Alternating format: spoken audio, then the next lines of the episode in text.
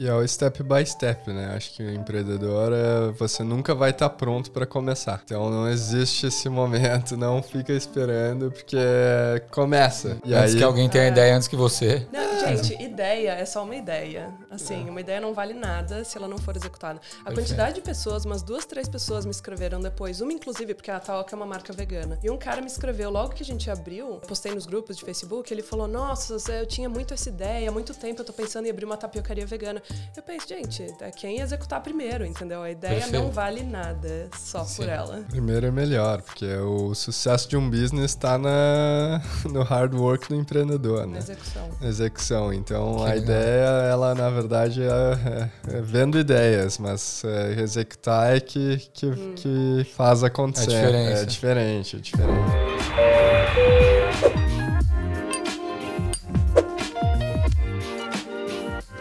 Salve galera, sejam bem-vindos a mais um Equalizando, o podcast oficial do Grupo Brasileiros em Sigilo 2022. Eu me chamo Daniel Ferreira Barbosa e hoje estamos com dois empreendedores aqui, um casal de empreendedores que eles criaram a Taoca, que é uma farinha para tapioca, que então trouxeram um pouco da cultura brasileira aqui para a Austrália.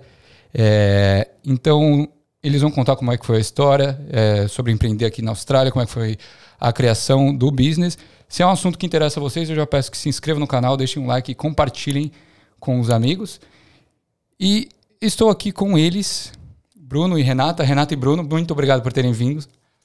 Vocês estão é, muito busy. Como é que está a vida de vocês hoje em dia? Porque foi, foi um pouco difícil para vir para cá, não foi? Tá puxando, tá puxando. É, não, mas eu queria agradecer de verdade por vocês terem arrumado um tempo para vir para cá. É, você que é paulista, você que é do sul, né? É, se, se apresenta um pouco para a galera como é que como é que você, por que, que vocês vieram para a Austrália, né? Você é arquiteto, você é engenheiro, como é que vocês se conheceram e como acabaram se juntando e, e enfim, depois a gente vai falar um pouco mais do business. Combinado. Bom, primeiramente, obrigada pela oportunidade. É bem legal poder estar aqui, compartilhar um pouco da nossa história e como a Toca apareceu para para ir nas nossas vidas. É, então, meu nome é Renata, eu cheguei aqui na Austrália há mais de 10 anos, trabalho como arquiteta há 10 anos. Um, vim recém-formada, me formei no Mackenzie em São Paulo, vim com três meses. Na Consolação? Aham. Uhum. Oh, eu fiz Mackenzie também. É mesmo? Fiz a DM lá. Que ano? eu me formei em 2015. Tá, eu entrei, eu me formei, entrei em 2016. Você era lá do Dafan?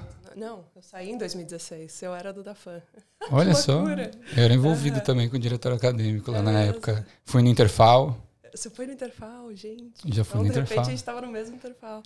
Ah, acho que, acho que não, mas faz tempo. A arquitetura era muito bacana. E, e a mulherada de arquitetura. É só, só mulher bonita. Então por isso que eu era envolvido. Equador. Equador, sim. Bons tempos de Mackenzie. Sim, foi, foi uma fase muito boa. Sim. E, mas desde que eu me formei, eu já tinha vontade. Desde antes de me formar, eu tinha vontade de sair. Um, meus pais me convenceram a sair depois de formada, porque se eu quisesse do Brasil, você sair do Brasil, uh, mas eles me convenceram a sair depois de formada, que se eu quisesse ficar, eu não teria que voltar para terminar a faculdade. Foi a melhor coisa que eu fiz. Então, vim recém-formada e um, depois de três meses em Sydney tentando trabalhar um, com qualquer coisa que fosse, porque a moça que organizou o meu intercâmbio no Brasil, a, não sei como chama, agente de, de Agente de imigração, aham. É, agente de intercâmbio. Ela foi bem clara e falou, olha, nem tenta trabalhar com nada que tenha qualquer relação com a arquitetura, que você não vai conseguir, não é... Aquele banho de água fria, assim. Aquele banho, e eu tomei aquilo como verdade.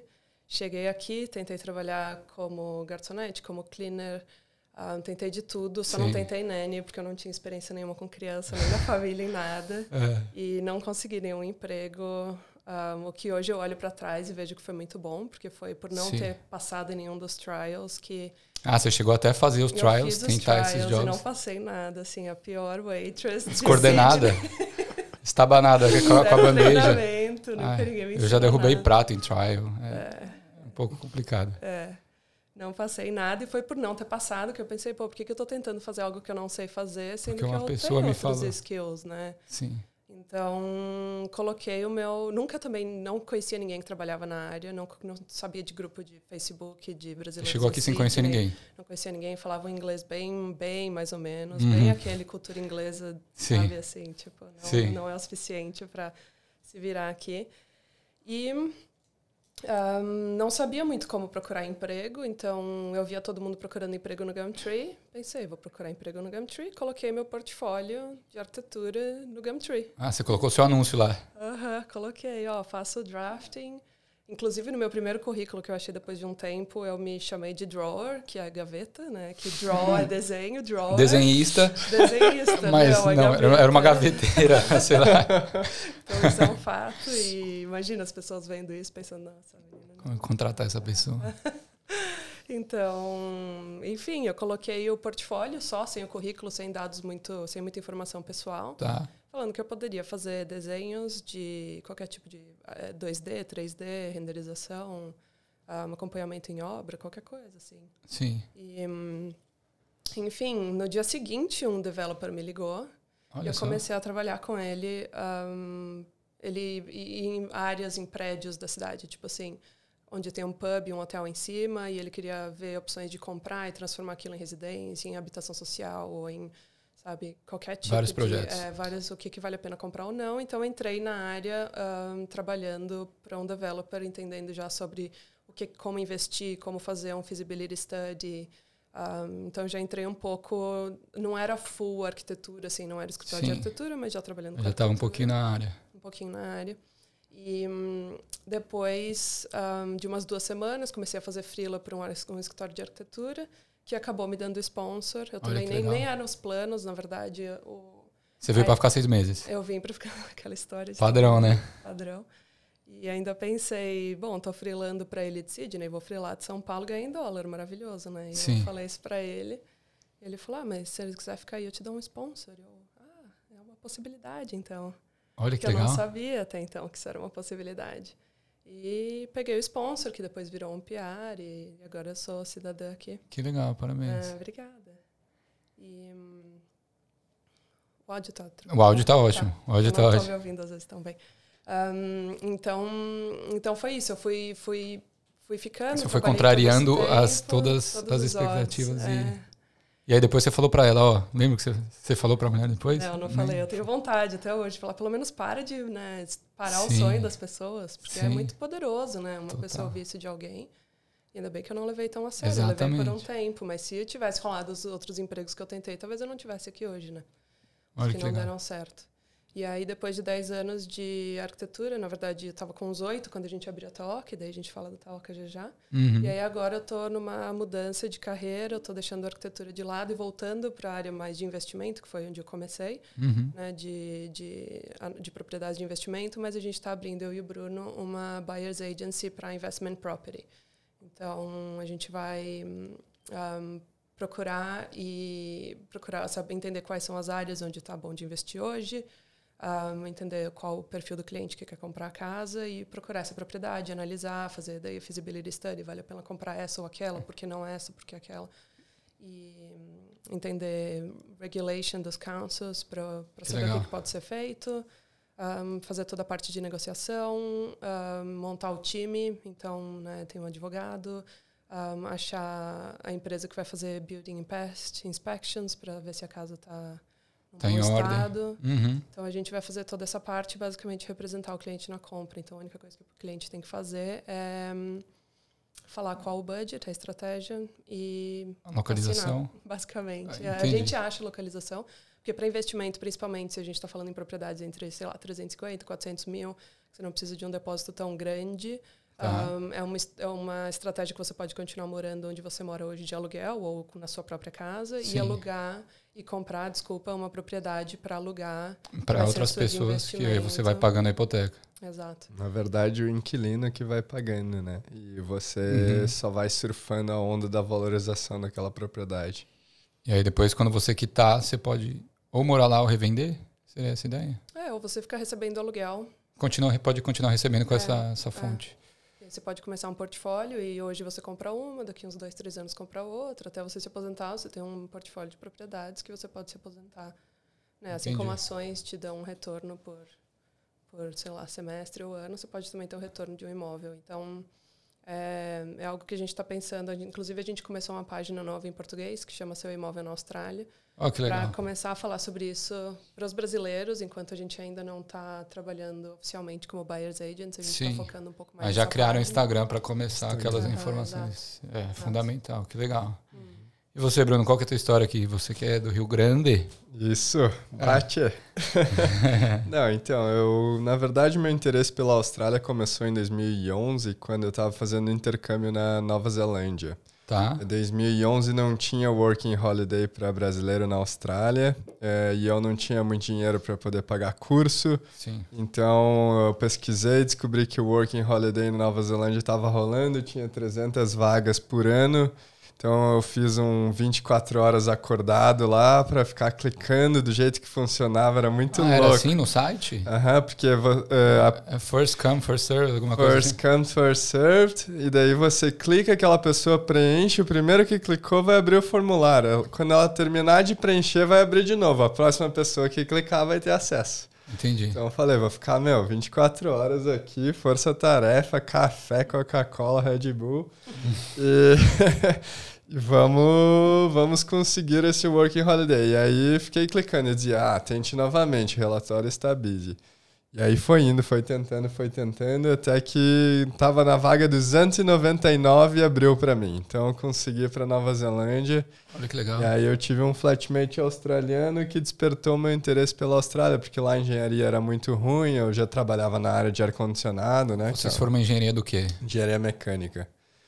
Então eh, era bem difícil na Nova Zelândia, um país menor. Eu fui trabalhar em Queenstown, o inglês era ruim, Sim. não tinha nem eu teve um episódio que eu fui pedir emprego no, numa pizzaria Domino's para integrar pizza em Auckland. Uhum. E a mulher me falou assim: Ah, você não vai conseguir emprego aqui em Auckland. É, como brasileiro, eu só dou um emprego aqui na Nova Zelândia em Queenstown.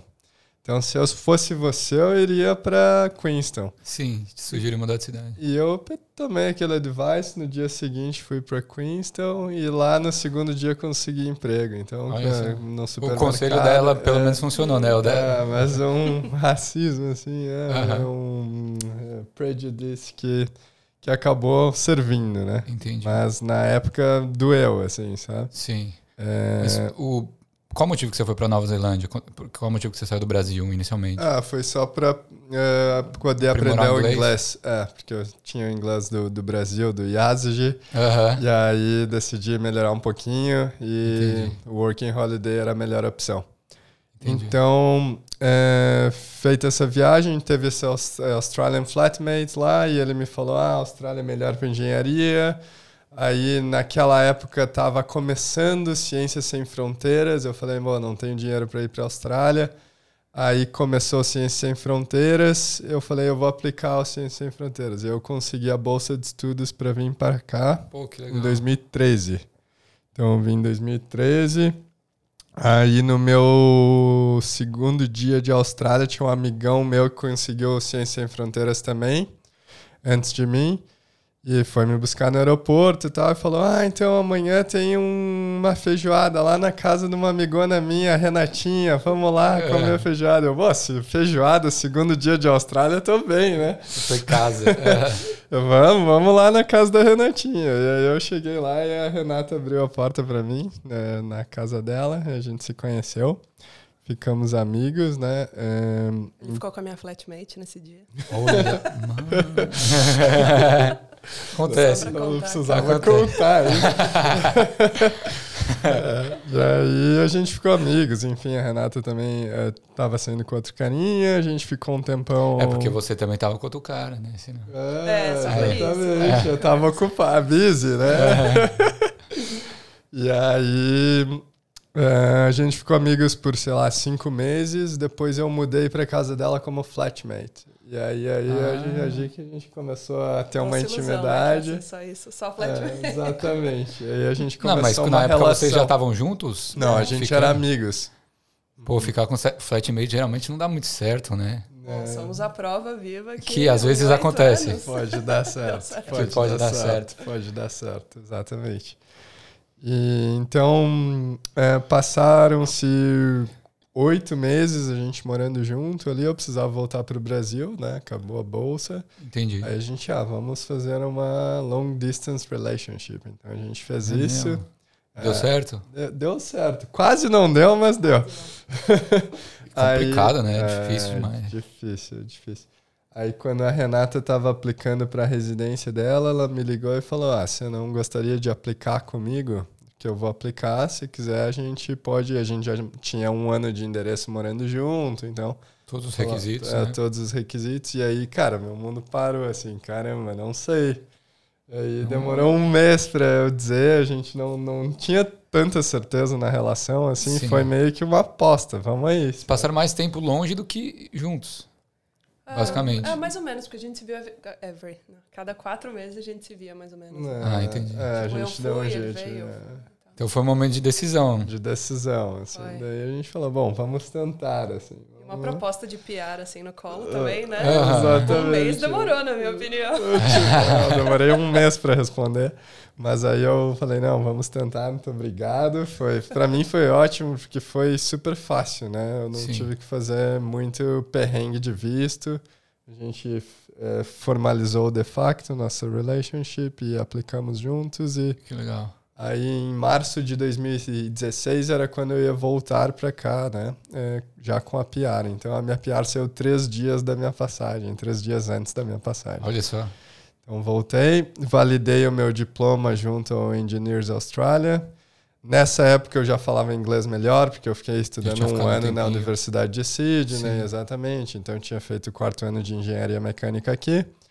Então eu já estava um pouco mais confiante, só que eu não tinha experiência na área, né?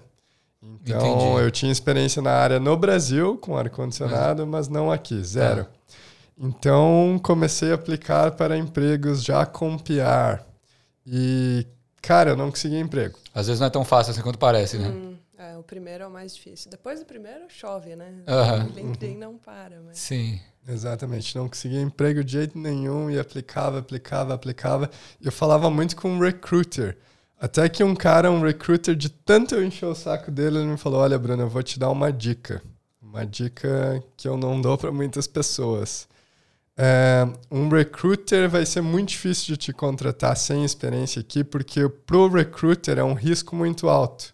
Sim. Se eu te coloco forward numa position e aí você não tem experiência, você chega lá e você não entrega, o meu nome acaba sendo prejudicado. Sim. Então, normalmente, para recruiter, a gente dá preferência para quem tem um, dois anos, três anos de experiência na área. Então, Perfeito. se eu fosse você, eu iria para o LinkedIn e tentaria contratar as pessoas diretos, os project managers. Pô, que legal. Exatamente. Foi o negócio que o Bruno fez, que eu estava falando no podcast dele ontem. Bruno Nico, meu amigo. Sim, exatamente. que da hora. É, exatamente. E aí você começou a bombardear a galera.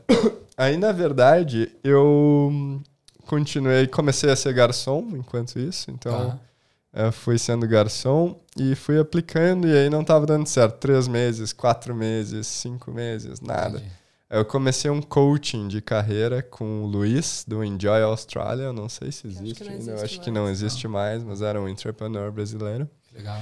E aí ele me deu todas as dicas e aí na sétima sessão de coaching eu consegui emprego.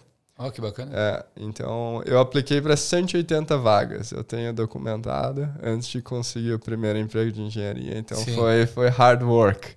Sim, mas nunca desistiu. Nunca desisti, exatamente. E aí depois um, eu fiz que eu trabalhava com manufatura, eu queria mudar para a área de consultoria, que hoje eu trabalho numa empresa de consultoria fazendo design de é, ventilação e ar-condicionado para prédios, para hospitais, bibliotecas. Tubulação, essas paradas assim? Tubulações, hospitais. Então, ah, é, tudo que é movimento de ar num prédio, eu faço design. Então, ar-condicionado, pressurização de escada de incêndio, ventilação de banheiro, ventilação de cozinha, kitchen exhaust, uhum. car park exhaust.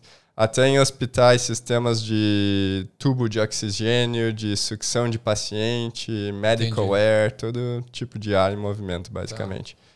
Então, eu fiz uma pós-graduação para poder migrar para essa área de consultoria. Então, tá. terminando a pós, consegui um emprego, me recoloquei.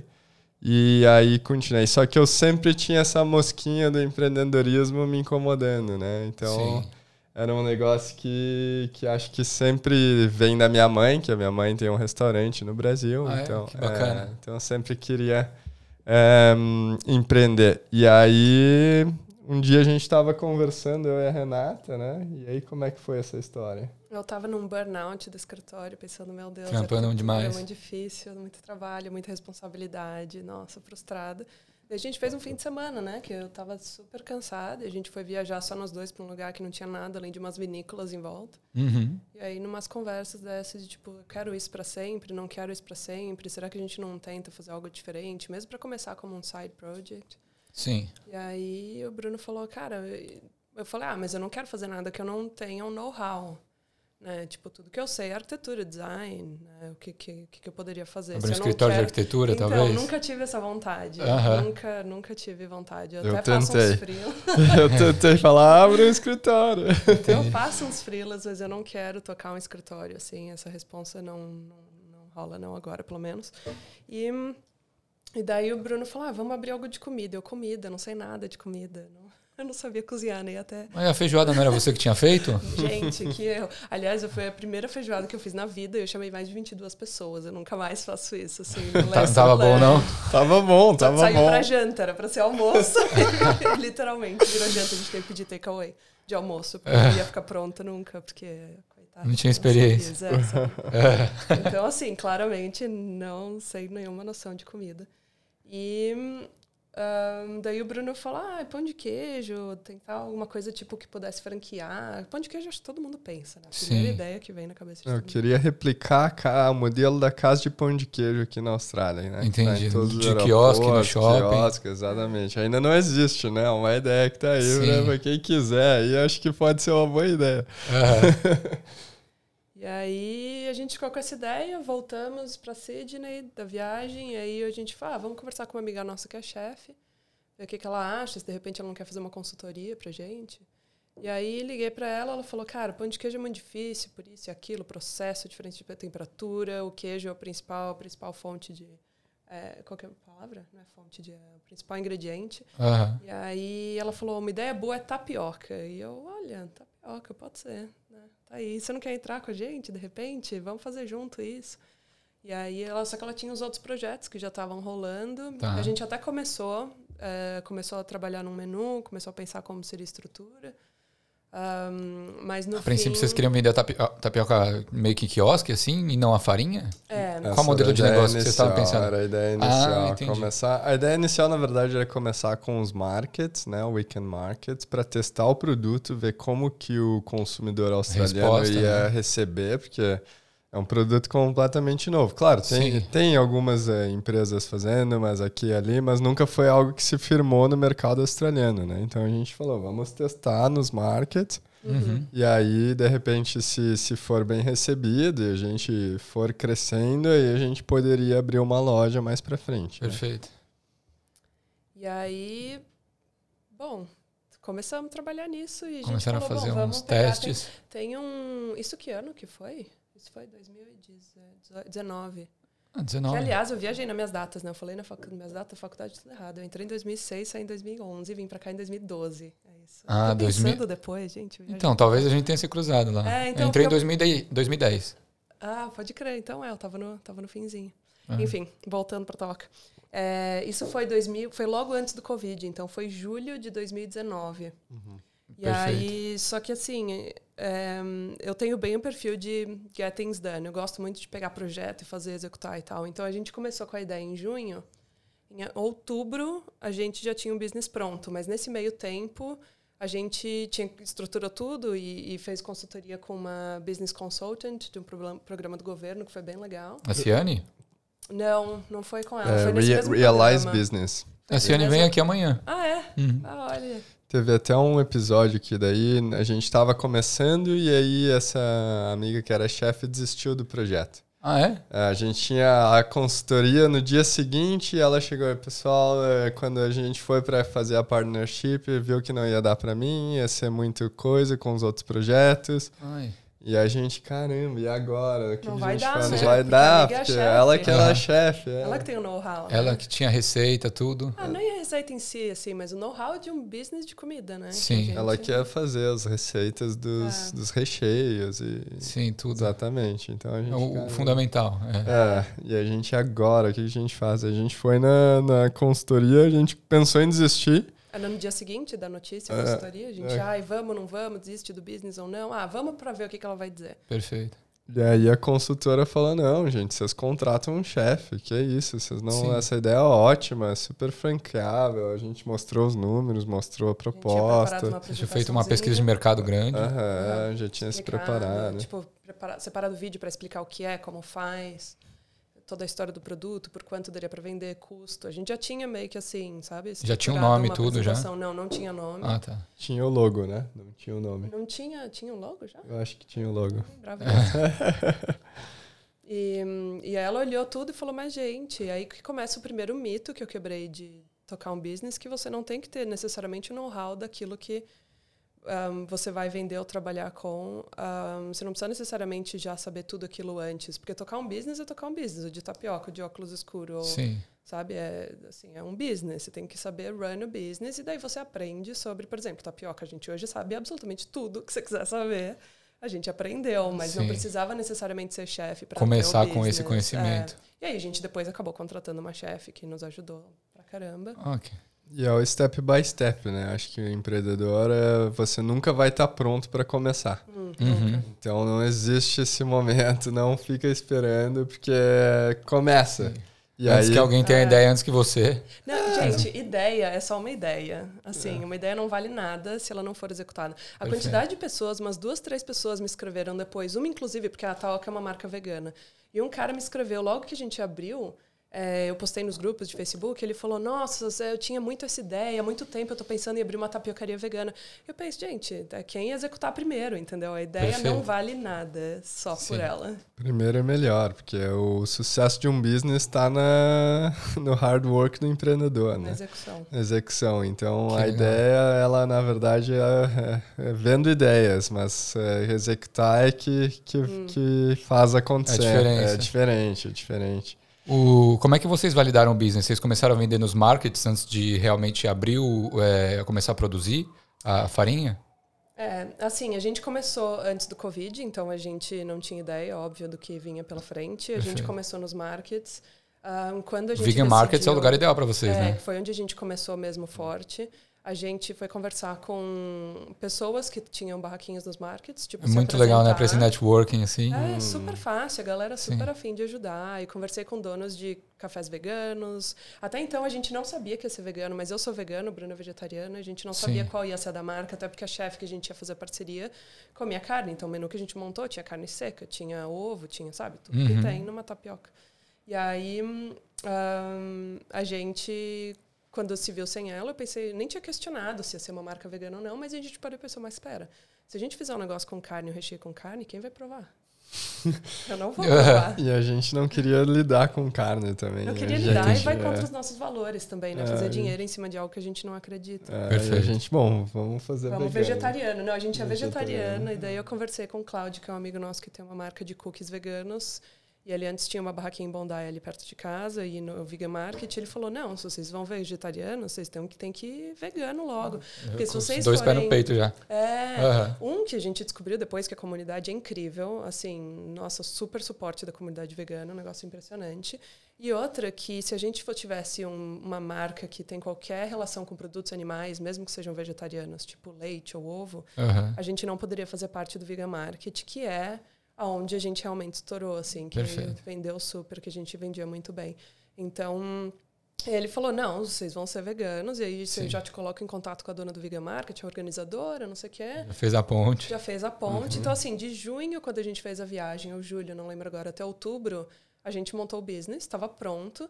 E aí a gente fez um pop-up em casa, né? Que é contado é, Porque a gente não sabia como galera. fazer um marketing, né? Então essa chefe que estava nos dando consultoria falou: ah, gente, o melhor jeito é a gente fazer um pop-up em casa. A gente pegou. No... Brasileira ela? É, não. Ela, Ela não, não, não, não, é brasileira. A gente pegou uma australiana já para tentar puxar, porque é um produto, né, que quando é um produto novo, ele pode pra ser introduzir na cultura australiana. E a gente queria introduzir da maneira que, as, que os australianos entendessem o que é. Então, às vezes tem coisas que não faria sentido aqui, do jeito que a gente come lá, ainda mais por veganizar o menu inteiro também, né? Então.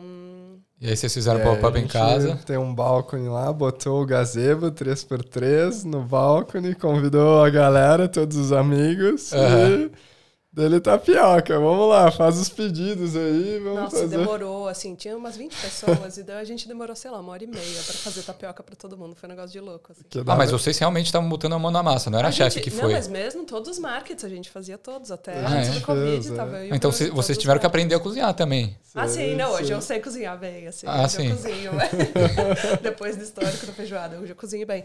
Mas, mas a grande sacada daquele pop-up é que a gente tinha que quebrar a cabeça para entender como não errar no dia. Perfeito. Porque você tá no dia e faltou uma colher, faltou um, um sabe, ingrediente, um alguma coisa. Faltou, tipo assim, você não tem como ir pegar. Então a gente tinha um, um uma lista. Uma lista de tudo que a gente colocou para fora, literalmente. Sim. Então, quantas mesas, cooktop, quantas colheres, quanto tudo, assim, absolutamente tudo. E aí, mais as coisas obrigatórias que, por questão de saúde, tem que ter. Então, as coisas de, limpa, de limpeza, um hot water unit para lavar a mão, um sabonete. Então, assim, tudo. Porque Sim. você pode ser inspecionado. E a gente foi inspecionado no primeiro dia de marketing, uhum. o que é super improvável. E, e aí, tudo que faltava no dia, a gente anotava na lista.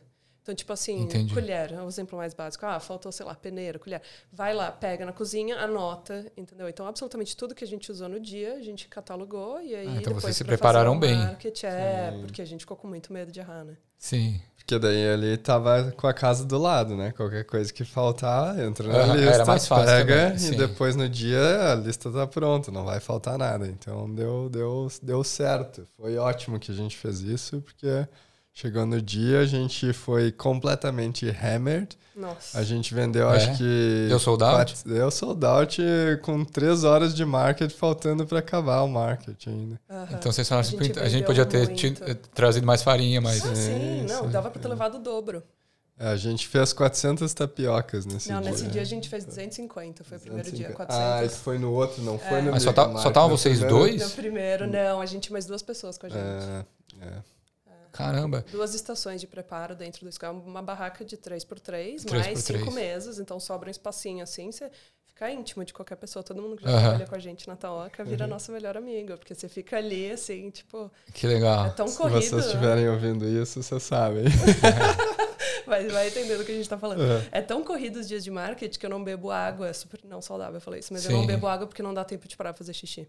Então, assim, tipo, não dá tempo para parar para nada. Então, a gente começa o marketing às nove da manhã, ele abre. Vai até umas Mas cinco. a gente chega às seis da manhã lá. Total, né? Para montar o setup de tudo, é, né? Uhum, uhum. Passa o dia inteiro, fica até às quatro da tarde o marketing, depois até às nove limpando, lavando, vai para a cozinha, máquina de aquelas máquinas industriais de lavar louça, vai, que a gente leva caixas de comida, né, os containers enormes de recheio, Tem que fazer o prep das coisas. A semana de marketing ela começa na quarta, né? Na terça, na verdade, na terça noite você tem que fazer o pedido das, das compras Fecha no supermercado, lista, fechar a lista, planejamento. Então tem que ter esse planejamento. É, exatamente. Trabalhando full time nós dois, né, detalhe. Exato. É, e aí na quarta é, prepara, fecha a lista, faz as compras no mercado.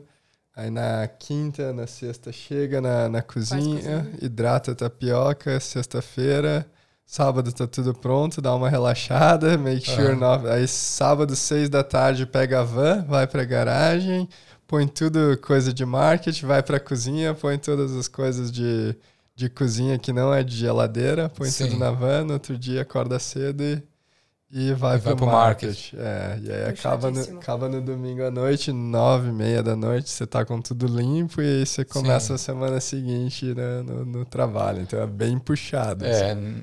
planejamento absurdo também, né? Uhum, uhum. Mas vocês, então vocês começaram pelos mar, pro, nos markets para a galera come, conhecer o produto, para a galera Isso. começar a conhecer o produto. Uhum. Mas nessa época vocês já vendiam não. A, a farinha? Na verdade, a gente começou a vender a farinha por causa do Covid, porque a gente fez.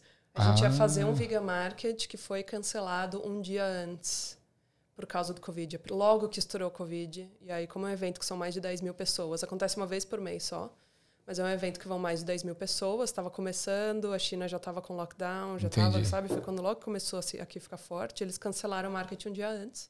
Mas a gente já está com tudo pronto, a gente tem 400 servers de tapiocas prontos. Então, a gente pô, congelou tudo que dava sem saber se ia ter, quando ia ter marketing, se Sim. ia ter marketing, porque é aquela época que assim acabou o mundo. Incerteza não, absurda, né? né? É, absurda. É, e aí, com aquele monte de farinha, a gente pensou, bom, pelo menos a farinha vamos vender. Só que onde? Daí a gente correu, comprou. Antes a gente não tinha essa embalagem que é Sim. hoje toda impressa, né? Ela era uma embalagem plástica transparente com etiqueta. Um adesivinho, Um adesivo, taoca ali, as instruções atrás, os ingredientes. E e começou assim, aí a gente encheu a geladeira e hum, essa receita de hoje não precisa ficar na geladeira, mas na época, como a gente fazia só para o market, ela era farinha de geladeira. Sim. E aí a gente avisou todo mundo que a gente conhecia, falou, amigos, por favor, gente, solta, a gente tem, a gente tinha sei lá quantos quilos de farinha para vender. Quem Entendi. quiser, compra aí. Compra, a gente leva, a gente faz, fez free delivery no Eastern Suburbs. Não, até além de Eastern Suburbs, a gente foi para vários bairros, cruzou Para fazer entrega. É, para não sair no prejuízo. Não, prejuízo a gente sai, putz, Ah, você sai no prejuízo. É. Só a gente fez três markets, quer dizer, deixou de fazer três markets que foram cancelados um ou dois dias antes. Puta merda. Por isso que agora a gente não tá mais fazendo, porque enquanto ah. não tiver tudo totalmente assim certo, Perfeito.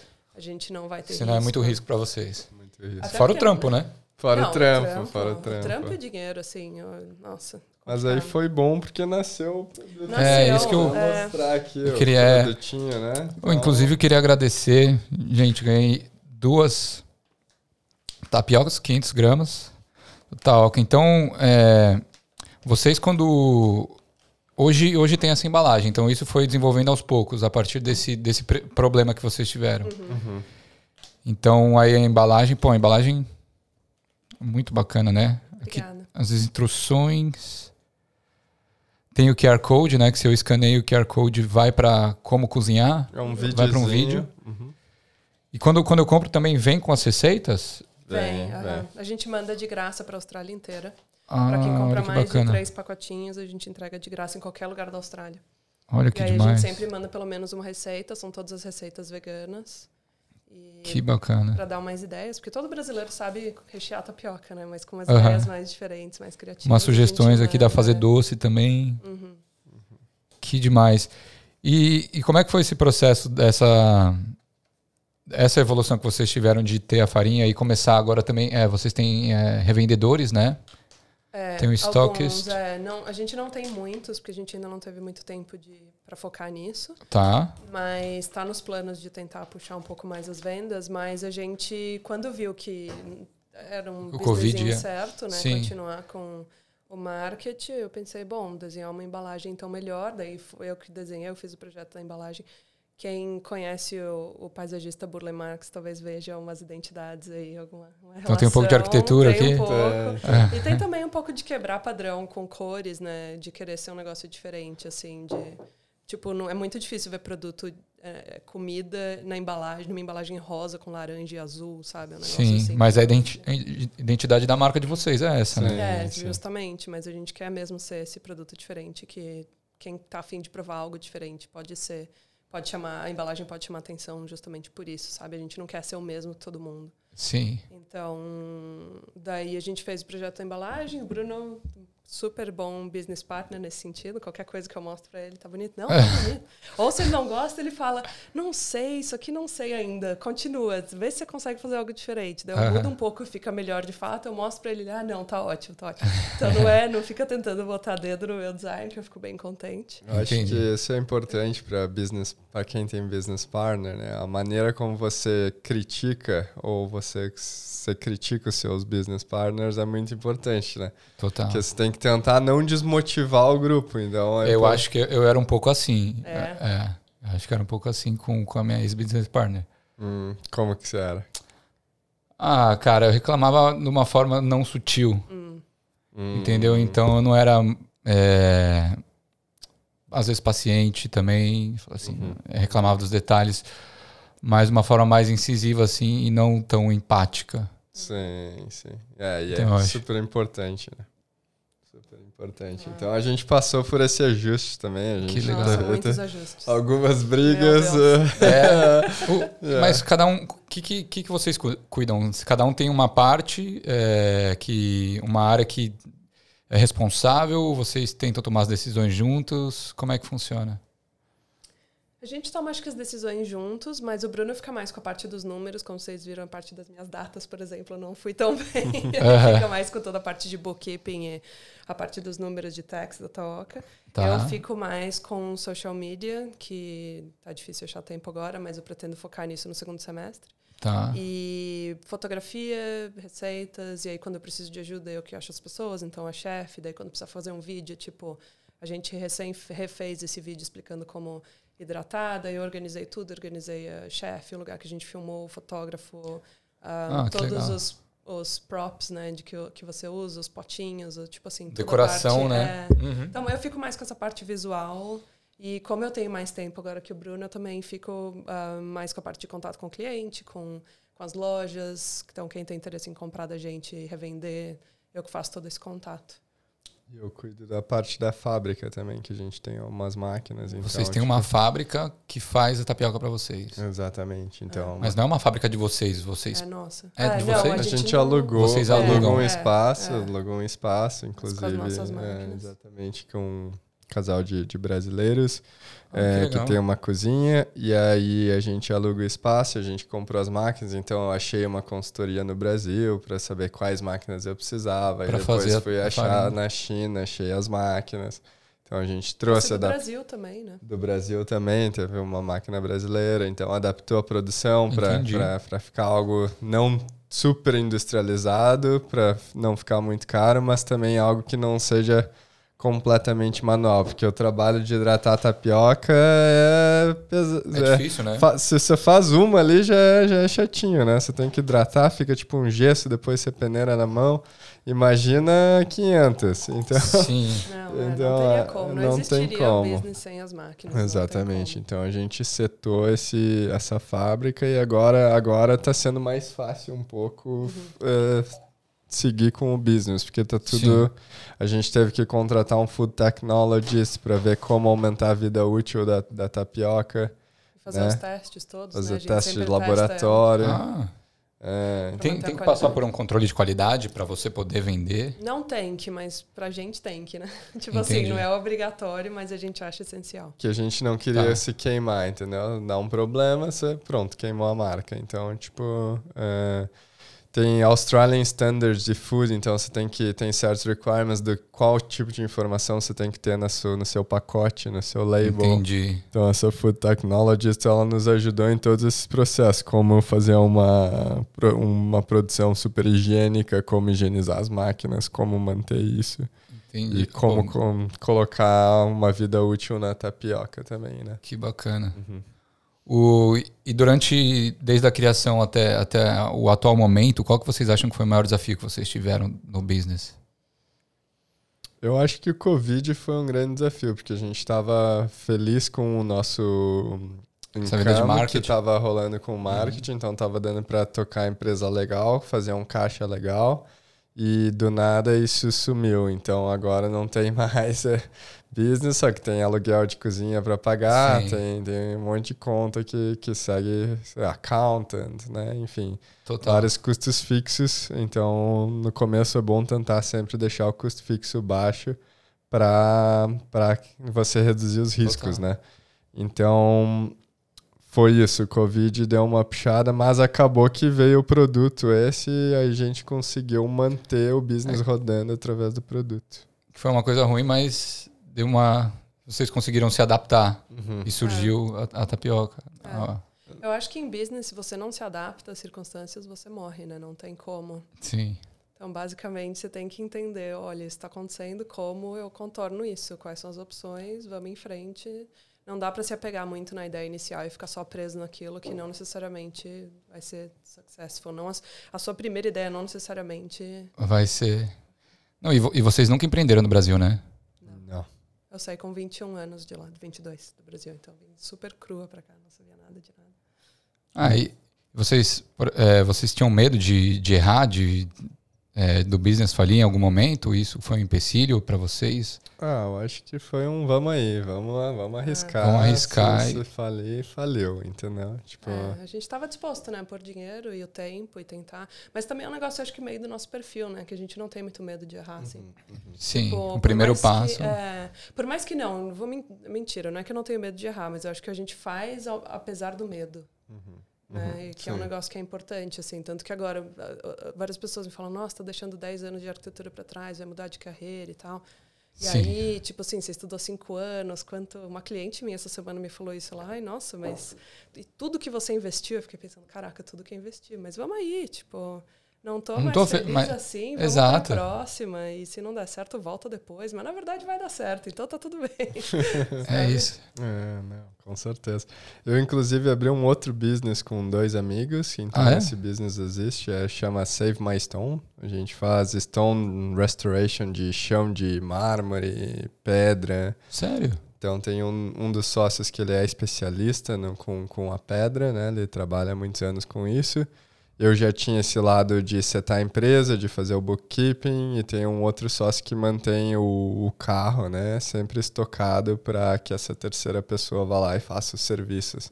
Que legal. Então, nós três a gente consegue tocar Save My Stone aí numa boa. É um side business para os três. Sim. E não, não fica super busy para ninguém, assim. Então, é, é um negócio que também foi assim, ah, vamos aí, sabe? Vamos aí. Cê, vamos ver o que acontece. E hoje o business tem três anos já, tem um faturamento oh, legal. legal. A gente já comprou todas as máquinas, comprou Yurt e agora está fazendo caixa já. Já pagou todas as dívidas do business e está fazendo caixa. Então, Entendi. a Save My Stone é um business que está já girando on its own, assim. E, e é bem legal de, de ver quando isso começa a acontecer.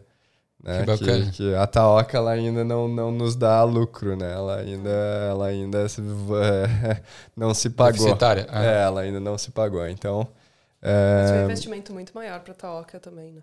Não, é, não sei, eu não é? sei, é. Só que. É, só que não é um é que bom, o produto você tem que escalar, né? É. Você Sim. tem que vender muito, porque o nosso lucro é pequeno, cada produto. Então, o pessoal compra uma tapioca aí, por favor. Nos ajuda a pagar o é, Porque é, você tem que vender muita quantidade, muita quantidade. Entendi. E o lucro é pequeno. Enquanto que o Stone Restoration, você faz um job, já, já dá um levante. A margem é bem maior, né? É, exatamente. Então é, tem esse outro, é outro modelo de para se estudar quanto é o valor que você ganha com cada venda. Porque o esforço para conseguir uma venda ele é parecido, né? Entendi. Entendeu? Entendi. O, eu, tenho, eu tenho uma dúvida. Aliás, duas, vocês querem mais cerveja? Eu aceito uma cervejinha, por favor. Acho que eu tomo mais uma. Também. É? Por favor. Ó, minha mãe vai ficar orgulhosa porque geralmente eu bebo com os convidados, mas Hoje, não. Você tá Obrigado. muito certo. É, tô focado na dieta. O, uma dúvida que eu tenho é, vocês é, tratam a, a Taoca e esse outro projeto também que você comentou como side business, porque vocês têm... Você, né, você saiu do seu trabalho? Recentemente? É, eu pedi tá, tá em, em processo? Outubro, mas estou trabalhando casual só até terminar os projetos que eu já estava envolvido. Duas vezes por semana agora? É, estou trabalhando, mas estou freelando. Deu uma diminuição? cara. Eu tô, é, tá, tá, tá bem, estou saindo da arquitetura aos poucos. Você, como é que vocês é, conseguem conciliar o trabalho full-time, a vida de vocês, o business, e em qual momento que vocês é, vocês têm um objetivo de falar assim, não, agora eu vou sair do meu trampo 100% para focar no meu business é, e fazer ele dar certo. É, é um step muito grande ou, ou vocês é, vão só dar esse step quando vocês tiverem a certeza que, que a Taoca ou talvez outro business seu, né, de vocês, que vocês têm outros empreendimentos, estiver realmente dando esse lucro e co cobrindo o que vocês recebem no atual emprego de vocês? Eu acho que depende, depende. A resposta é depende de qual business que a gente está falando. Tá. O... Vou focar no Taoca, então. Então, Taoca. na Taoca, por enquanto, e pelo menos no futuro próximo, vai continuar sendo o side business. Entendi. Um, se vier uma proposta boa de talvez abrir uma loja, de tentar algo diferente um, do que só ter o produto, ou de conseguir uma oportunidade para escalar muito mais, entrar. Porque daí, por exemplo, se falar em entrar numa loja, tipo, numa rede tipo Woolies ou Coles, um, tem que ter uma estrutura infinitamente maior do que a gente tem hoje, então uhum. precisaria de investimento muito maior. Então, acho que assim, se vier alguém disposto a investir, a ser business partner, ou com uma ideia, ou com uma oportunidade, a gente estaria disposto a entrar com uma parceria. Uhum. Um, por enquanto, eu não tenho nos planos de tocar a Toca full time, mas justamente uhum. porque eu já estou saindo de um emprego full time para outro para tocar a empresa nova full time. Entendi. E continuar com a Toca como side business, que é algo que, por enquanto, já se provou que dá para manage. Né? Eu acho que assim, você falou da vida pessoal com certeza, inclusive nossa vida como casal e com os meus amigos, com certeza foi para um plano mais baixo de, de prioridade. Assim, a gente com certeza focou muito mais na carreira e nos business nos, nos últimos dois anos. Entendi. É, a gente sentiu um pouco o, o peso do, do, dos, dos business, né? Porque você tem que dedicar tempo. Sim. Então, claro que a gente hoje consegue manejar numa boa, mas no começo foi, foi muito difícil. E agora com esse novo business que é a Buyer's Agency e o Instagram é seu imóvel na Austrália, que a gente já começou a soltar para fazer um warming um up, já começar a criar conteúdo, exatamente.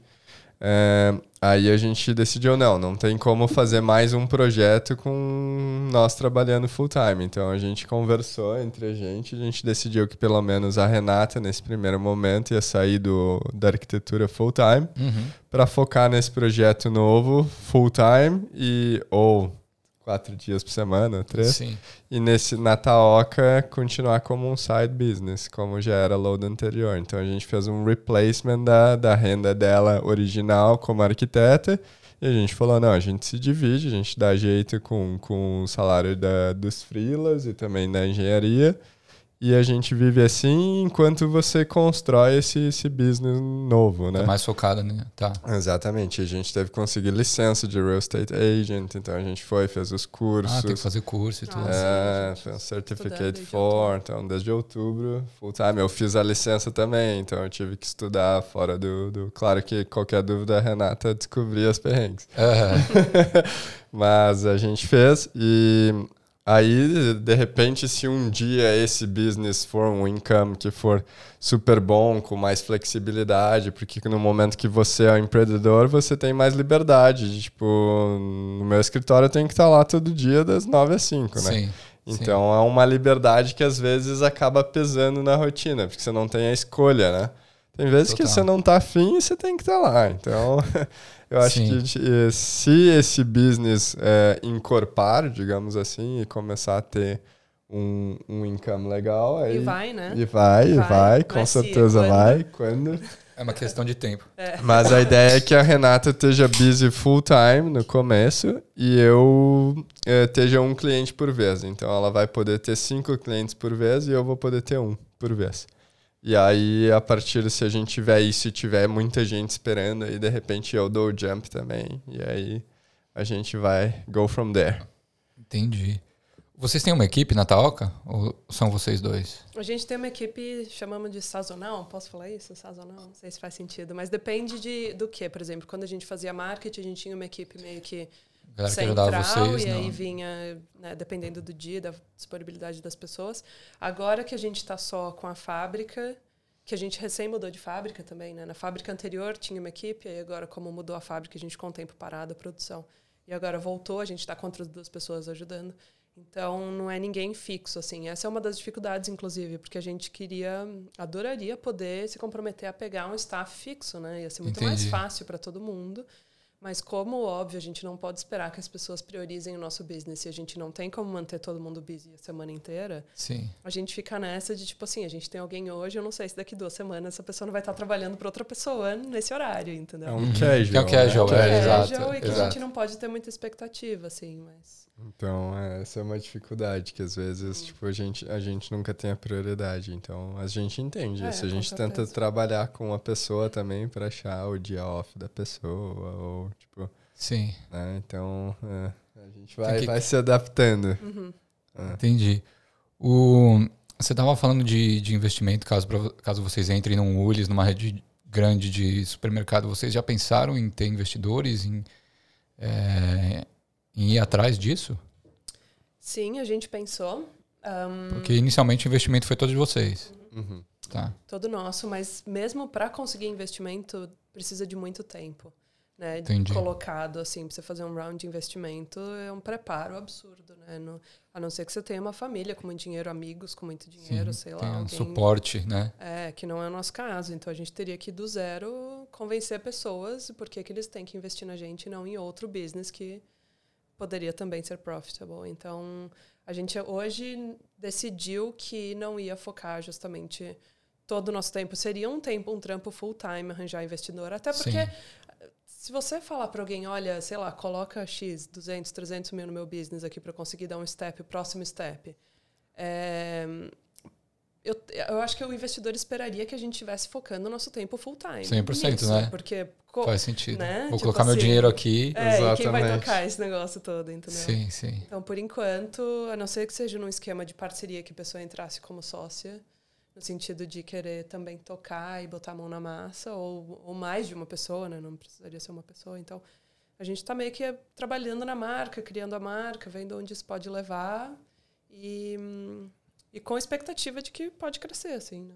A gente acha bem que tem é, potencial. É bom que é um negócio que a gente não se coloca muita pressão, assim. Acho que a gente existe valor na marca e, e a gente segue alimentando ela, mas não é aquele estresse uh, de um business full time, assim, que a gente tem que fazer crescer. Então, a gente continua seguindo. Daqui a pouco pode aparecer alguém que está querendo colocar uma tapiocaria em Sydney. A gente pode fornecer a farinha, fazer ah, uma parceria, sim. entendeu? Legal. Então, a, a, alguém que viesse para somar e dar corpo e, e, e, preencher essas horas que a gente não tem, entendeu? Então, Perfeito. Quem sabe isso possa aparecer no futuro. A gente não sabe, mas acho uhum. que que pode, pode acontecer. Ah, possibilidade. Uhum. O, hoje vocês vendem online e através dos revendedores, certo? É, a gente tem uhum. três lojas que vendem a gente, que é, nos próximos seis meses eu quero aumentar esse número. E como é que funciona é, essa parceria é, com os revendas? Vocês oferecem o um produto para eles e eles ficam com a porcentagem da venda? É, a gente vende para eles por um preço e eles colocam a margem deles em cima. Então, ah, entendi. o preço que a gente vende para eles, a gente tem uma margem muito menor, mas como aumenta a quantidade da venda, vale a pena para gente. Entendi, entendi. E hoje, se eu comprar online, vocês que enviam? A gente envia. Vocês têm, vocês têm um estoque na casa de vocês? Uhum, a gente tem. É.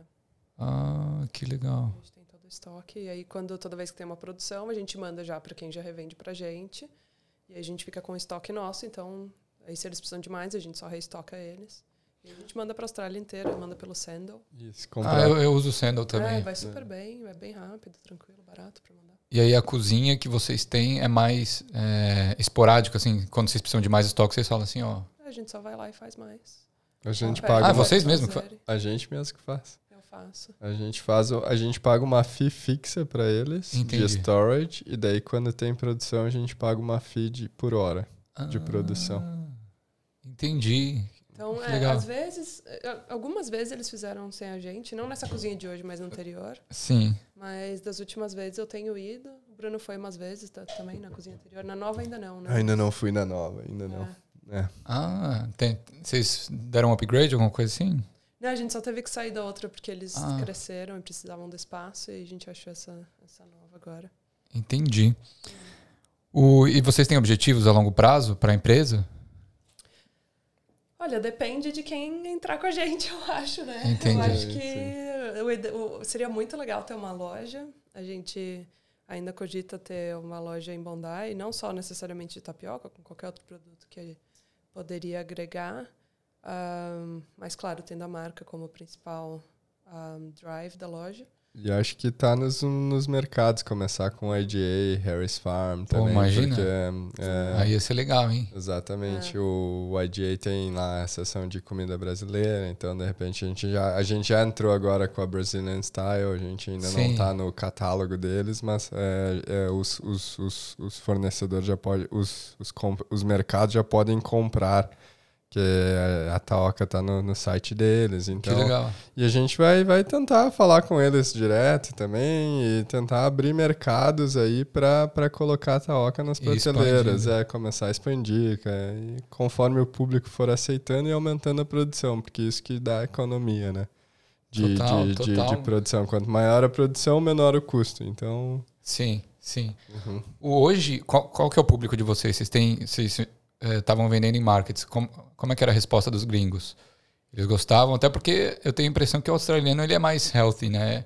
Ele cuida mais da saúde, se preocupa mais com isso. Hoje o público de vocês é majoritariamente australiano ou varia? Eu acho que nos markets era majoritariamente australiano. Foi muito Sim. boa a recepção, o pessoal recebeu muito bem. O pessoal sabia porque... que era tapioca? Não. Não? Não. Mas a gente fazia, e no market a gente vende ela hidratada, a farinha hidratada com sucos. Então, tipo assim, suco de beterraba, a farinha fica rosa suco de espinafre, a farinha ah, fica verde. Que legal. Então, assim, a gente. E também a gente monta ela na hora, obviamente. Então, assim, eles viam a gente fazer. E muita gente vinha pela curiosidade de que que é essa farinha colorida que você tá colocando na panela e vira um negócio Sim. duro, sabe assim? Tipo, o que que é isso? E também tem, eu acho que lance que o vegan market, é, como é um público majoritariamente vegano, nem todo mundo que está lá é vegano, mas a maioria das pessoas, ou tem interesse né, no assunto, é, são pessoas que estão dispostas a provar coisas diferentes. A gente fez outros markets que não foram tão bons assim.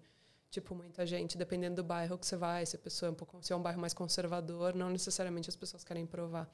Então, acho que no marketing, eu diria que, tipo, 98% do público era gringo. Não necessariamente australiano, mas não brasileiro. Entendi.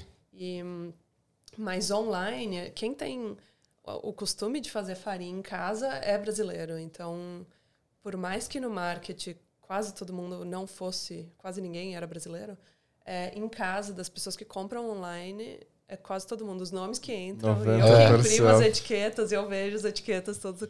Carolina e Silva. É, tipo assim. Não tem como, né? Não tem jeito. Uhum. É. Que o australiano, ele, ele gosta do negócio mais rápido em casa ali também. Claro que a taoca é super é prática. Uhum. Mas é, você tem que mostrar para eles que é fácil de fazer. Porque tem que mudar esse hábito, né? Esse comportamento. Que é, exatamente. É. Então... Então tem um, um step aí que é você criar uma cultura que não existe. E é bem difícil fazer Talvez isso. é o nosso maior desafio, né? Eu, eu acho. acho. Eu acho. Porque é. se fosse no Brasil, você fala tapioca, a pessoa nem questiona o que é. Aqui, tapioca é a bolinha do chá, né? Aquela do chá Sim. japonês. Sim. Então, é muito difícil, assim, explicar para as pessoas. Tipo, você mostra vídeo, a pessoa, mas como que gruda? Não põe nem óleo, nem água, nem ovo. Não, gente, não tem e uma coisa que foi muito legal é que a partir do tempo foi passando, a galera gringa começou a chamar a tapioca de taoca. É verdade. Eles, ah, I'd like a beetroot taoca. É. Virou com a gilete. É, exatamente. Aí, ó, referência. Então foi, foi legal ver isso acontecer assim, foi bem gratificante. Que legal. É, é, é. O, hoje, hoje a divulgação de vocês é toda orgânica? É, toda orgânica. Uhum, é muito boca a boca. Tá. Um, às vezes, agora uns meses, já uns meses que eu não, eu não tô puxando as vendas, porque justamente a gente estava com esse lance de trocar a fábrica, então a gente parou a produção. Sim. Eu tava tipo assim, para de vender, porque senão a gente vai dar sold out. Eu não quero, a gente no fim deu sold out e com o tempo ainda sem. Então, mas antes, quando a gente estava puxando as vendas, é, a gente mandava muito para Instagramers. Então, content creators, né? É, tá. De todo tipo, desde gente que fala de moda até. Um, pessoas que são gluten free, porque também, né, tapioca é gluten free. Total. Um, nutricionistas, pessoal de fitness. Então, assim. Tem um mercado aí, né? É, Sim, pô. Legal. Gringos, não gringos. Então, tipo, não gringos é ótimo, né? brasileiros. e, e aí funciona muito bem. Então a gente manda para eles e, e, aí eles provam, fazem, mostram e falam tal. E aí a gente e vende, assim, dá para ver bem a diferença. Tipo, quando tem alguém falando sobre a gente, as vendas aumentam. É bem, é bem bom, assim. Instagram não teria toca se não fosse Instagram, com certeza. E, e a Talca, vocês também começaram, como vocês estão começando esse business é, hoje, criando, é, criando conteúdo antes de ter o produto em si. Exato. O, que novo. O, o seu imóvel na Austrália, ele é um Instagram que, na verdade a gente está querendo criar uma comunidade, porque no Brasil o imóvel de investimento não é, não é, é um pouco diferente daqui da Austrália. Aqui na Austrália, você fala no churrasco dos australianos já estão acostumados. Ah, vamos comprar um imóvel de investimento, vamos Entendi. criar um portfólio.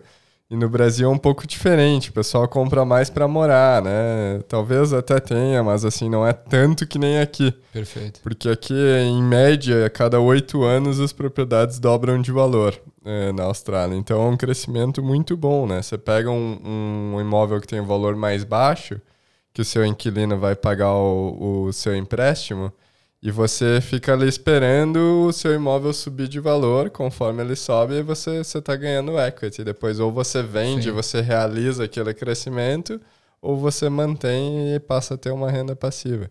Então, acho que, que a ideia do, do, do seu imóvel na Austrália é criar uma comunidade around para começar a mostrar para a comunidade brasileira que imóveis de investimento aqui é um bom negócio. E uma e possibilidade, né? Muita gente acha que é, não é alcançável, assim, tipo, que você precisa de muito dinheiro e tal. Sim. Mas, mas precisa eu, de um PR. Pra... Precisa de PR para o empréstimo. Para tá. conseguir um empréstimo. É, mas tá. eu acho muito do que a gente quer focar no, nessa página é sobre como escolher a propriedade, em vez de, tipo, falar do empréstimo em si, dos números, tanto assim. Entendi. Porque, assim, a gente entende a área, por exemplo, que eu entendo é de propriedade, análise de propriedade, e é ficar nesse nicho muito mais. Porque não adianta eu querer ficar falando coisas que o mortgage broker tem muito mais conhecimento. Então, a, gente, a, ideia é a gente ter as parcerias e chamar as pessoas para fazer live, para abranger o maior número de assuntos, mas o que. É, o Alvi vai vir aqui. Ah, é? A gente está ah, querendo então. fazer uma, uma live é. com ele, inclusive, estava falando com ele ontem. Uhum. E, e é justamente isso, e muito porque existe Acho que você tem que pensar assim. Isso ouvi de uma menina que trabalha comigo, que ela comprou um imóvel de investimento que foi recomendado por um, uma mulher que ela não sabe o nome da profissão dela. E ela, ai, não, eu comprei porque né, eu conheci essa mulher que trabalha com investimento, não sei o quê. E ela me mostrou esse, esse prédio que foi recém-construído numa área, começou a falar, falar, falar. E eu, ah, algumas red flags, assim, nas coisas que ela falou. Eu, ah, mas me conta mais, né? Onde fica? Deixa eu dar uma olhada, o que que, que, que fui pesquisar a área. E depois eu fui entender que, na verdade, eu falei, perguntei para ela, né? Mas e, quem que pagou, eh, né? Você pagou ela? Quem que, da onde veio essa profissional? Tipo assim, se você não está pagando ela, ela está trabalhando de graça. Alguém está pagando ela para te falar que isso é um bom investimento. E daí depois descobriu. Própria que, construtora? É, né? não, o developer. Ah, ela era então, developer. Não ah. é ela developer. O developer ela... tava pagando ela. Entendi. São comissões altíssimas. Assim, Entendi. tipo, muito altas mesmo. E... Tipo, muito, muito altas. E o buyer's agent ele é completamente independente. Ele, ele, ele é contratado pelo comprador do imóvel porque o real estate agent, ele é, ele tá trabalhando para o vendor, que é o dono, que da, é o dono casa. da casa. Exatamente. Sim. Então, é o ele, landlord. Uhum. ele só quer conseguir o maior dinheiro possível pelaquela casa. Uhum. Se você vai lá sem muita experiência para tentar negociar com um real estate agent, é muito difícil. Então, por isso que existe o buyer's agent, porque ele vai fazer uma pesquisa de mercado, vai ver quanto que está vendendo das casas nos arredores, Entendi. vai ver se aquele real estate agent está pedindo muito acima do mercado ou não. Né? Tem toda uma, uma análise, ele sabe quais que são os real estate agents que colocam o preço lá embaixo para atrair gente, e você fala, pô, essa casa aqui, 650 mil, só que você sabe que vai vender por 800. Entendi. Entendeu? Tem muito real estate agent que faz isso, que na verdade não pode, mas eles fazem, entendeu? Quando você vai ver as sales é, de comparação na, na vizinhança, tudo 800. E o cara tá anunciando a 600 para chamar mais gente para os open houses. tem um problema houses. na casa, né? Também, que você Ou... tem que ser capaz de analisar e entender isso. Sim. Exatamente. Mas vale a pena comprar imóvel aqui pelo custo? Eu tava, é, eu tava vendo um imóvel aqui nesse prédio aqui. É, um, um dormitório. Acho que tá uns 900 mil dólares, 850 mil dólares. Então, é que depende da localidade, né? E é Sim. nisso que, que, que o Buyer's Agent pode te ajudar. Qual a sua estratégia? Você quer comprar para morar, você quer comprar para investir? Uhum. Hoje, uma boa estratégia para investimento é comprar nos regional markets, por exemplo, que você consegue comprar uma casa de, num terreno de 400 ou 700 metros quadrados com 400 mil dólares. Entendi. Então, você dá um depósito de 40 mil, 10%, e você mais tá todos os FIIs, né? mais os FIIs, então digamos que é, digamos que seja 60, 70 mil que você tire do bolso para pagar todas as FIIs, o stamp duty, blá blá blá. E você tem uma propriedade de investimento. Se naquele primeiro ano ela valorizar, sei lá, 8%, que é average, você já tirou quase seu depósito inicial. No, segundo, no segundo ano você tirou quase aquela FII enquanto o seu inquilino está pagando o seu o empréstimo. Então, você não está mexendo no seu cash flow, não está mexendo no seu estilo de vida. Entendi. Terceiro ano, você está 40 positivo. Entendeu? E aí você vai. Em cinco anos você ganhou, de repente, se tudo der certo, se foi feita uma análise legal, se o mercado respondeu da maneira que a análise estava prevendo, você fez em três anos 120 mil em equity. Perfeito. E aí você pode usar esses 120 mil para uma próxima propriedade ou, ou você pode vender, né? E aí que entra também a parte de análise de feasibility study. Então, por exemplo, você compra um terreno que você sabe que você pode subdividir ele no futuro, você pode vender, você compra um terreno e vende dois. Entendi. Ah, você faz duas propriedades de um terreno só. É, exato. De um terreno só. Ah. Então você pode também, por exemplo, você comprou uma casa de três quartos e um banheiro, que tem algumas que são assim, né? E aí você sabe Nossa, acho horrível. colocar. É, três quartos. Três um quartos banheiro. e um banheiro. Ah. E aí o que acontece? Você sabe que se você colocar, por exemplo, tô chutando uns números, porque lógico que isso depende da área, se a regional muda, se a cidade muda e tal. Perfeito. Mas supondo você coloca 100 mil para fazer uma reforma, dá um tapa ali nela, colocar um quarto e um banheiro a mais ou coloca um study, ou você sobe um andar, ou você faz uma reforma na casa, Sim. só que você sabe que ela vai valer 200 mil a mais. Entendeu? Então, essa parte de feasibility study, de entender o que, que você pode fazer com essa propriedade se você comprar ela, não precisa ser feito agora, mas qual o potencial dela. Perfeito. Entendeu? Então, essa parte essa, e é essa parte que entra o meu know-how de já ter trabalhado com propriedade de investimento. Que legal. Justamente fazer é essa análise de vale a pena ou não e o que, que daria para fazer com com essa casa. E a questão de fazer isso de equity é uma equity que entra instantâneo, né? Porque você olha uma casa, sei lá, um lugar que é legal, digamos Toowoomba, tá? Que é uma cidade em, em Brisbane que estão tá, fazendo um rail link que vai é, em Queensland que vai linkar Brisbane a Melbourne é, pelo country, Sério? pelo countryside. Olha isso. Já tá... tem vários trechos prontos, eles estão linkando todos. Exatamente. E, Toowoomba vai ter um major center there. Então, tipo, é, quando essa Railink chegou em Double, os, os, property prices em Double, pum, uhum. deram um up, entendeu? Então Taumba, já, já a galera já tá vendo que vai ter um up. Quando a gente começou a análise de Taumba, já subiu 150 mil em seis meses, do average price. Entendi. Então subiu muito já. E a tendência é continuar subindo até que o Railink chegue lá. Enfim, um, perdi o ponto. Se vale a pena comprar nos áreas regionais. Vale a pena comprar nos áreas regionais. Entendi. E se você fizer essa análise, você pode. Você pode muito bem. É... Cara, perdi o ponto total. eu, tava, é, eu acho que a gente tá falando mais da localização, né? Então saber escolher a localização é fundamental, porque pra gente que não que é estudante, é, não pensa, sei lá, em não comprar na regional. Fala assim, ah, não, vou comprar em Bondi. Você vai comprar uma propriedade Exato. em Bondi, você vai gastar o quê? 5 uhum. milhões? Uhum. Chutando baixo? Exato. E é um ótimo investimento. Não acho que não, mas Sim. quem tem esse dinheiro para investir? Perfeito. Uhum. Exatamente. Não, eu tava vendo. Eu fui, eu fui pra Melbourne ver o Grand Prix, né? Uhum. E a gente tava vendo Netflix. Não, Netflix não. Enfim, aquela Lux Listen. Acho que é no Amazon Prime, é alguma Amazon coisa assim. Prime. Aí tem um episódio que eles vendem aquela casinha lá, aquele apartamentinho de Bondi, de Norte é. Bondi. Inacreditável. Cara, e é um apartamento de um quarto. Uhum. Eles, eles, eles chamam dois, né? Eles Mas falam de é. dois. Não, é um quarto. Real não, o Real Estate faz isso sempre. Eu odeio. É. Enfim, né? Eles mentem nos anúncios. Hum. E aí, sei lá, 5 milhões aquela casa, não sei por quanto vendeu, mas uma mulher comprou lá. Eu falei é um assim, meu, não acredito. Ah, não, olha essa vista, tá, não sei o quê. É, então, lembrei. Mano, lembrei grana. o ponto. Aí, ele tava pensando, ele nem ouviu o que eu falei. Não, ouvi. Eu tava ouvindo. Depois você corta, a gente volta pro ponto. é, então, você pega uma propriedade em Itaúma, por exemplo, de 3 quartos você vê lá, 350 mil, três quartos e um banheiro. Certo. Se você colocar um quarto a mais e um banheiro a mais, você vai ver que vai subir a equity já do que vale hoje, 200 mil a mais. E o preço para reforma não vai o ser. O preço para fazer isso vai ser 70 mil. Entendi. Entendeu? Então, ah. isso é uma análise que você pode fazer de ah, quanto eu ganho se eu investir 70 mil, Entendi. quanto eu vou ganhar no final. Então, essa análise você consegue tirar. Interessante, interessante, muito uhum. bacana. Uhum. Gente, eu queria agradecer a presença de vocês. De verdade, é, adorei a nossa conversa, aprendi muito aqui. Vocês têm um recado final para a galera? Queriam falar alguma coisa?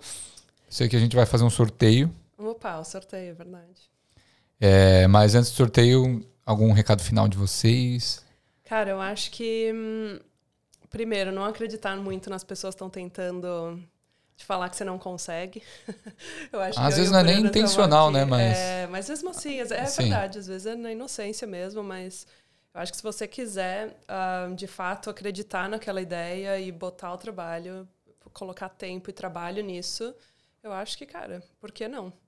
Acho Sim. que não espera começar a estar tá pronto, que foi o que o Bruno falou. E o que você não sabe, fale com quem saiba. Que foi o que a gente fez todo esse tempo. É fundamental. Uhum. É isso aí. E, cara, vai lá, é, manda mensagem no LinkedIn, você quer emprego, vai para cima, porque... Arregaça as mangas e vai atrás, não espera acontecer, né? Não é. espera acontecer, é exatamente. E acho que a barreira da língua também, né, que é um lance que no começo todo mundo fica, ai, mas eu não tô pronto, meu inglês não tá bom, mas não sei o quê. Nunca, nunca nada, sabe assim, não vai ter o momento perfeito, mas parece que o lance da língua é um negócio que prende muita gente. Eu queria falar que eu comecei, eu dei muita sorte de começar trabalhando freelando, então eu conversava por e-mail, mas logo depois já comecei para o escritório e assim, as pessoas sabem que você não é australiano e todo mundo entende que você está aprendendo a língua. Sim. Sim. Então, assim, eu acho que a gente, a gente se cobra muito mais do que os outros também. cobram da gente. Umas barreiras que a gente se impõe e fala Nossa, assim. Nossa, ah, com certeza. Legal. Gente, eu sempre termino com uma pergunta aqui. Eu vou pedir para vocês assinarem essa bandeira aqui que eu tenho. É, e coloca a data de hoje, dia 11 de maio. Assina e coloca aqui que a Austrália representa para vocês em uma palavra. Ah, legal. Então, quem que vai primeiro? Eu vou primeiro. É, Renato. Pode assinar aqui na mesa, tá? Deixa eu tirar o...